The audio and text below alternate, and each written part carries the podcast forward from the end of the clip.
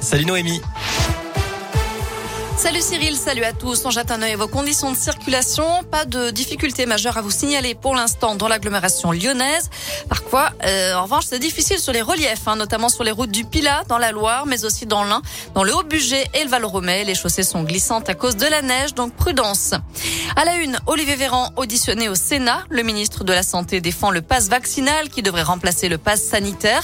Après des débats houleux à l'Assemblée nationale, il doit être examiné en commission des lois du Sénat avant de rejoindre l'hémicycle demain. Ce matin, Jean-Michel Blanquer, le ministre de l'Éducation, a annoncé 11 millions d'autotests supplémentaires et 1300 équivalents temps plein pour aider les directeurs d'école au bord du burn-out.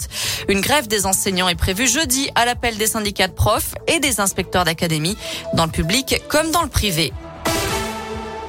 La police lance une grenade lacrymogène dans la chambre de sa fille. Une mère de famille lyonnaise porte plainte. Un accident s'est produit samedi lors de la manif anti-passe vaccinale à Lyon.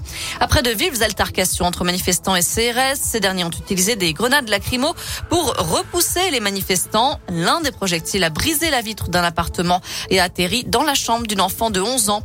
Par chance, elle n'a pas été touchée. Elle a échappé aux éclats de verre. Mais la mère de famille souhaite changer de logement, ajoutant que la fille est traumatisée.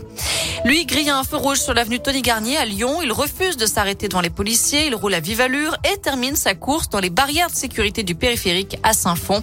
Un chauffard de 25 ans a été interpellé jeudi sans permis.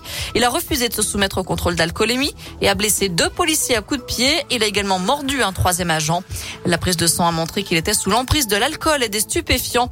Il a été condamné à 10 mois de prison et écroué dans la foulée.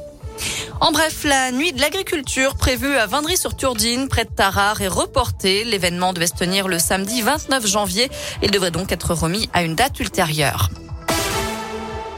Un mot de sport avec du tennis. Il veut rester. Novak Djokovic a rappelé dans un tweet qu'il souhaite participer à l'Open d'Australie. Il s'est d'ailleurs entraîné ce matin, d'après son frère. Je rappelle qu'un juge a ordonné sa libération du centre de rétention dans lequel il a été placé à Melbourne après l'annulation de son visa. Je rappelle que le numéro un mondial souhaite participer au tournoi sans être vacciné contre le Covid. Le gouvernement australien a averti qu'il pouvait encore le faire expulser du pays. Enfin, les Enfoirés ont dévoilé leur nouveau single. Il y aura toujours un rendez-vous. Un titre écrit et composé par Jacques Vénéroso que vous aurez la chance d'entendre régulièrement sur Radioscope. Un mot de météo avant de se quitter. La couleur du ciel, va pas de changement. Hein. Du jaune, du bleu, une alternance de nuages et de belles éclaircies cet après-midi partout dans la région. Les températures sont un petit peu fraîches. Elles ne dépassent pas les 5 degrés en Auvergne-Rhône-Alpes. Et je rappelle toujours cette alerte rouge pour pluie, inondation dans le sud-ouest de la France, mais aussi un risque de crue, notamment dans les Landes. Très bonne journée à tous.